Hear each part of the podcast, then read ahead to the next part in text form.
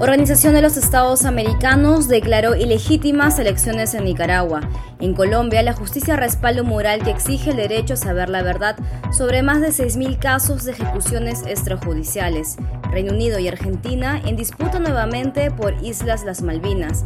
El asesor de Donald Trump es llamado a rendir cuentas a la justicia y Britney Spears es finalmente libre de la tutela a la que su padre la tenía sometida. Hoy es viernes 12 de noviembre del 2021 y estás escuchando La Vuelta al Mundo en 5 Noticias, un podcast de Epicentro TV. Hola, yo soy Clara Elvira Ospina y esto es La Vuelta al Mundo en 5 Noticias.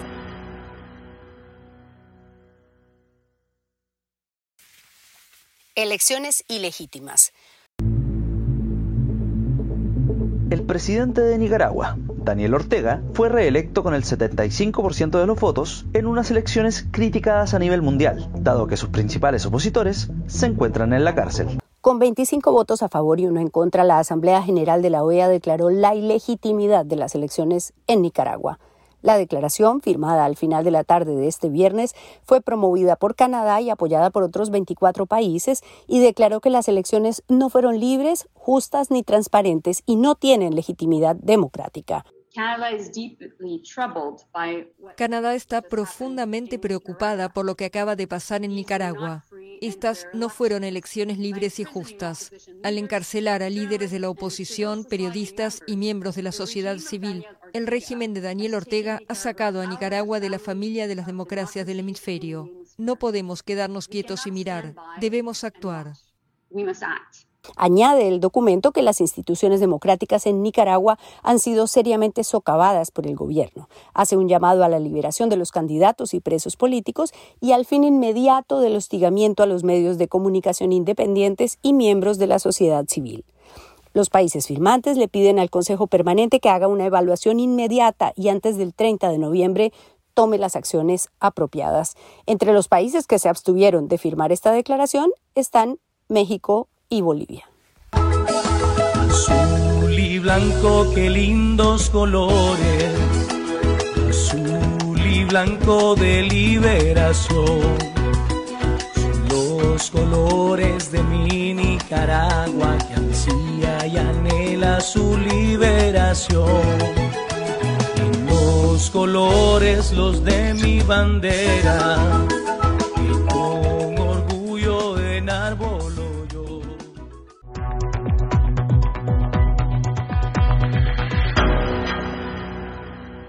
Respaldo a la libertad. Un fallo de la Corte Constitucional revocó la orden de borrar varios murales que hacían alusión a los falsos positivos. Para el alto tribunal, los autores no violaron ningún derecho. La Corte Constitucional de Colombia le dio un espaldarazo a la libertad de expresión y al derecho de las víctimas a exigir la verdad. El máximo tribunal constitucional del país se pronunció en un caso en el que un general retirado del ejército demandaba a los creadores de un mural titulado ¿Quién dio la orden? que se refiere a los más de 6.000 casos de llamados falsos positivos, ejecuciones extrajudiciales de personas que luego eran presentadas como guerrilleros abatidos en combate. Es claro que no se configura un ejercicio abusivo de la libertad de expresión. Se reitera que el mensaje es de interés público, se relaciona con las responsabilidades de una persona que ejerce mando en el Ejército Nacional. El mural presentaba la imagen de cuatro generales del ejército denunciados penalmente por estos casos de falsos positivos y simplemente preguntaba quién dio la orden.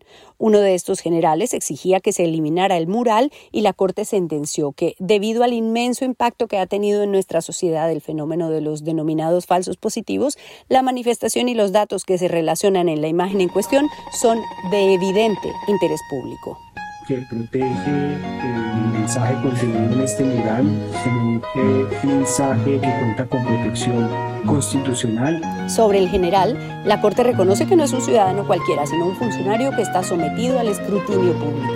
La verdad, concluye el fallo, no solo se alcanza en escenarios judiciales.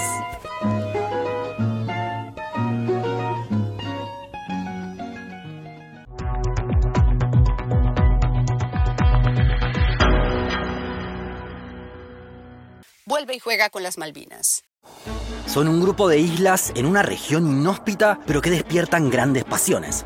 Argentina y Reino Unido han disputado su soberanía por siglos y los locales quieren hacer respetar sus derechos. es una herida sin cerrar y un tema que resucita cada cierto tiempo, particularmente coincidiendo con las crisis internas en Argentina. Este viernes se cumplió una sesión en la OEA para discutir las posibilidades de negociación entre el Reino Unido y Argentina sobre la soberanía de las Islas Malvinas. Y la reunión fue tensa. La representante del Reino Unido, Wendy Morton, dijo que Argentina no respeta el principio de autodeterminación de los pueblos y que quiere desconocer que los habitantes de las Malvinas ya votaron y decidieron que no quieren ser argentinos.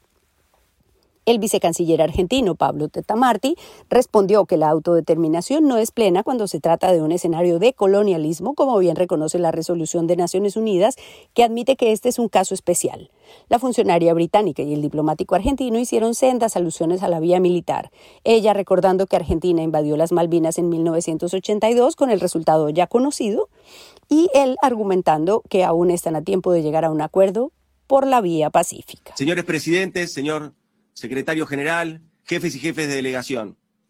Reafirmo los legítimos, imprescriptibles derechos de soberanía de la República Argentina sobre las Islas Malvinas, Georgias del Sur, Sandwich del Sur y los espacios marítimos circundantes, los cuales forman parte integrante del territorio nacional argentino y se encuentran ocupados ilegalmente por el Reino Unido desde hace más de 188 años. Lamentamos que a pesar del tiempo transcurrido desde la aprobación de la resolución de la Asamblea General de Naciones Unidas número 20 barra 65, el Reino Unido persista en su actitud de desoír el llamado a reanudar las negociaciones respecto de la disputa territorial. Más aún, el Reino Unido ha persistido en acciones de explotación exploración ilegal. El tema se reabrió tras la decisión de Argentina de imponer sanciones a las empresas petroleras británicas que operan a su juicio ilegalmente en la zona. El vicecanciller dijo, nosotros tomamos decisiones que tienen que ver con la República Argentina y en este contexto las empresas que actúan en la República Argentina se tienen que atener a la legislación argentina y tratar de vestirlo como una cosa distinta no es acertado. Seguiremos con eso porque es lo que nos corresponde como Estado soberano y estas medidas que tomamos sobre territorio argentino incluyen desde ya a las Islas Malvinas, Georgias del Sur, Sandwich del Sur y los espacios marítimos circundantes. La de las Malvinas parece la historia sin fin.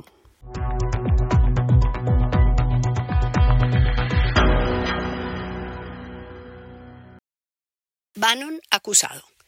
Welcome to the lead. I'm Jake Tapper, and we start, of course, with the breaking news. Former Trump advisor Steve Bannon has been indicted by a grand jury. And an arrest warrant, we are told, will soon be signed by a judge. The indictment coming after Bannon refused a subpoena from the House Select Committee investigating the January 6 insurrection. El Departamento de Justicia de Estados Unidos ha tomado una decisión que apunta al círculo más cercano al expresidente Donald Trump.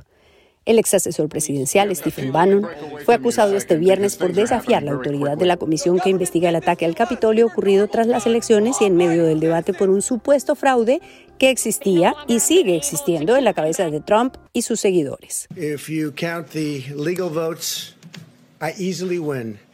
If you count the illegal votes, they can try to steal Bannon se ha negado dos veces a acudir a las citaciones de la comisión y por eso presentaron en su contra dos cargos, uno por su negativa a comparecer para una declaración y otro por su negativa a presentar documentos. La decisión afecta directamente a Trump, pues le demuestra que el Departamento de Justicia sí está dispuesto a presionar a su entorno para avanzar en esa investigación. La teoría alrededor del caso es que la actitud de Trump fue definitiva para motivar el ataque. El desacato del que acusan a Bannon y puede acusar a otros da entre un día y 30 de prisión y entre 100 y 1000 dólares de multa. El dinero, por supuesto, en su caso, es lo de menos.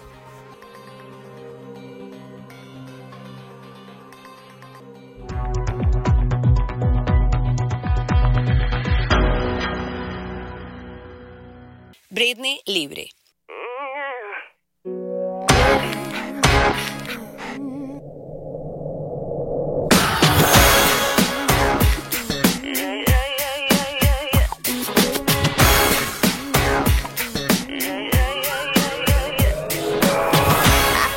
La vida del artista Britney Spears ha estado rodeada de escándalos y evidente sufrimiento y este viernes parte del drama ha terminado. Una jueza de California dio por concluida la tutela judicial en manos de su padre, que había ordenado ese tribunal hace 13 años. Britney tiene hoy 39. El proceso ha puesto en evidencia una historia de abuso psicológico y de utilización irregular del dinero del artista por parte del padre. El padre, James Spears, controlaba todo el dinero de Britney y la representaba. Cuando ella quiso controvertir las decisiones judiciales, no pudo contratar un abogado, pues su padre no le autorizó el dinero para hacerlo. Tonight, cheers erupting outside this courthouse in Los Angeles.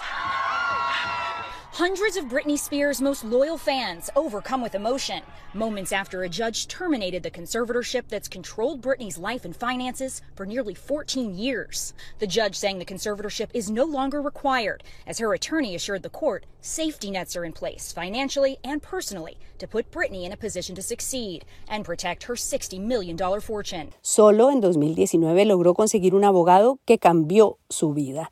En el último alegato, el nuevo abogado usó el éxito de Toxic para describir el comportamiento del padre y ahí empezó a cambiar la actitud del tribunal.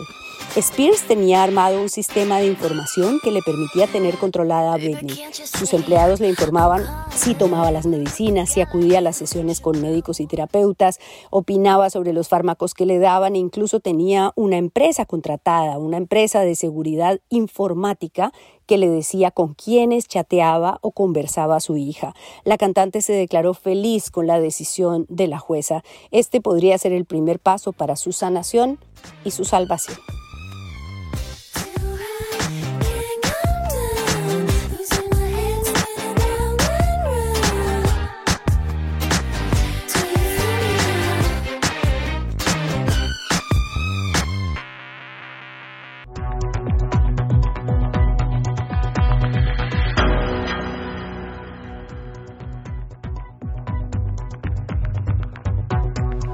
Eso fue La Vuelta al Mundo en 5 Noticias, un podcast de Epicentro TV presentado por Clara Elvira Ospina. Para más de nuestro contenido, suscríbete a nuestro sitio web epicentro.tv y sé parte de nuestra comunidad.